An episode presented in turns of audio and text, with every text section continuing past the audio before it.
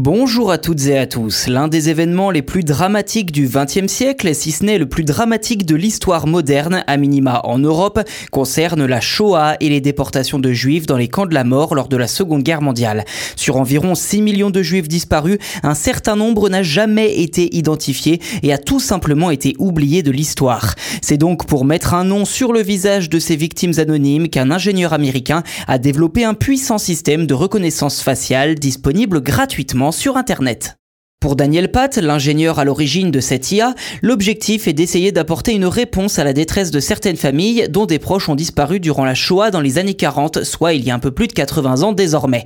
Cette idée, le chercheur l'a eue en visitant le musée Paulin sur l'histoire du ghetto de Varsovie, dont les murs étaient couverts de photos de survivants et de victimes. Sauf que bien souvent, ces visages n'étaient reliés à aucun nom. Alors pour répondre à ce problème, Daniel Pat a créé la plateforme From Numbers to Name N2N. Concrètement, une puissante intelligence artificielle parcourt les photos numérisées de l'Europe d'avant-guerre et de l'Holocauste à la recherche d'un visage préalablement soumis par l'internaute sur le site. Alors ne vous attendez pas à une réponse sûre et définitive de la part de l'IA immédiatement.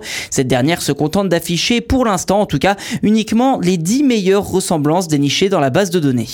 Concrètement, l'ingénieur a travaillé seul sur ce projet, mais s'est aujourd'hui entouré d'une équipe de développeurs et de chercheurs, eux aussi bénévoles, pour améliorer son IA. N2N est aujourd'hui en train d'assimiler quelques 700 000 nouvelles photos de cette période, qui viendront s'ajouter aux 50 000 déjà analysées pour un total de plus de 2 millions de visages.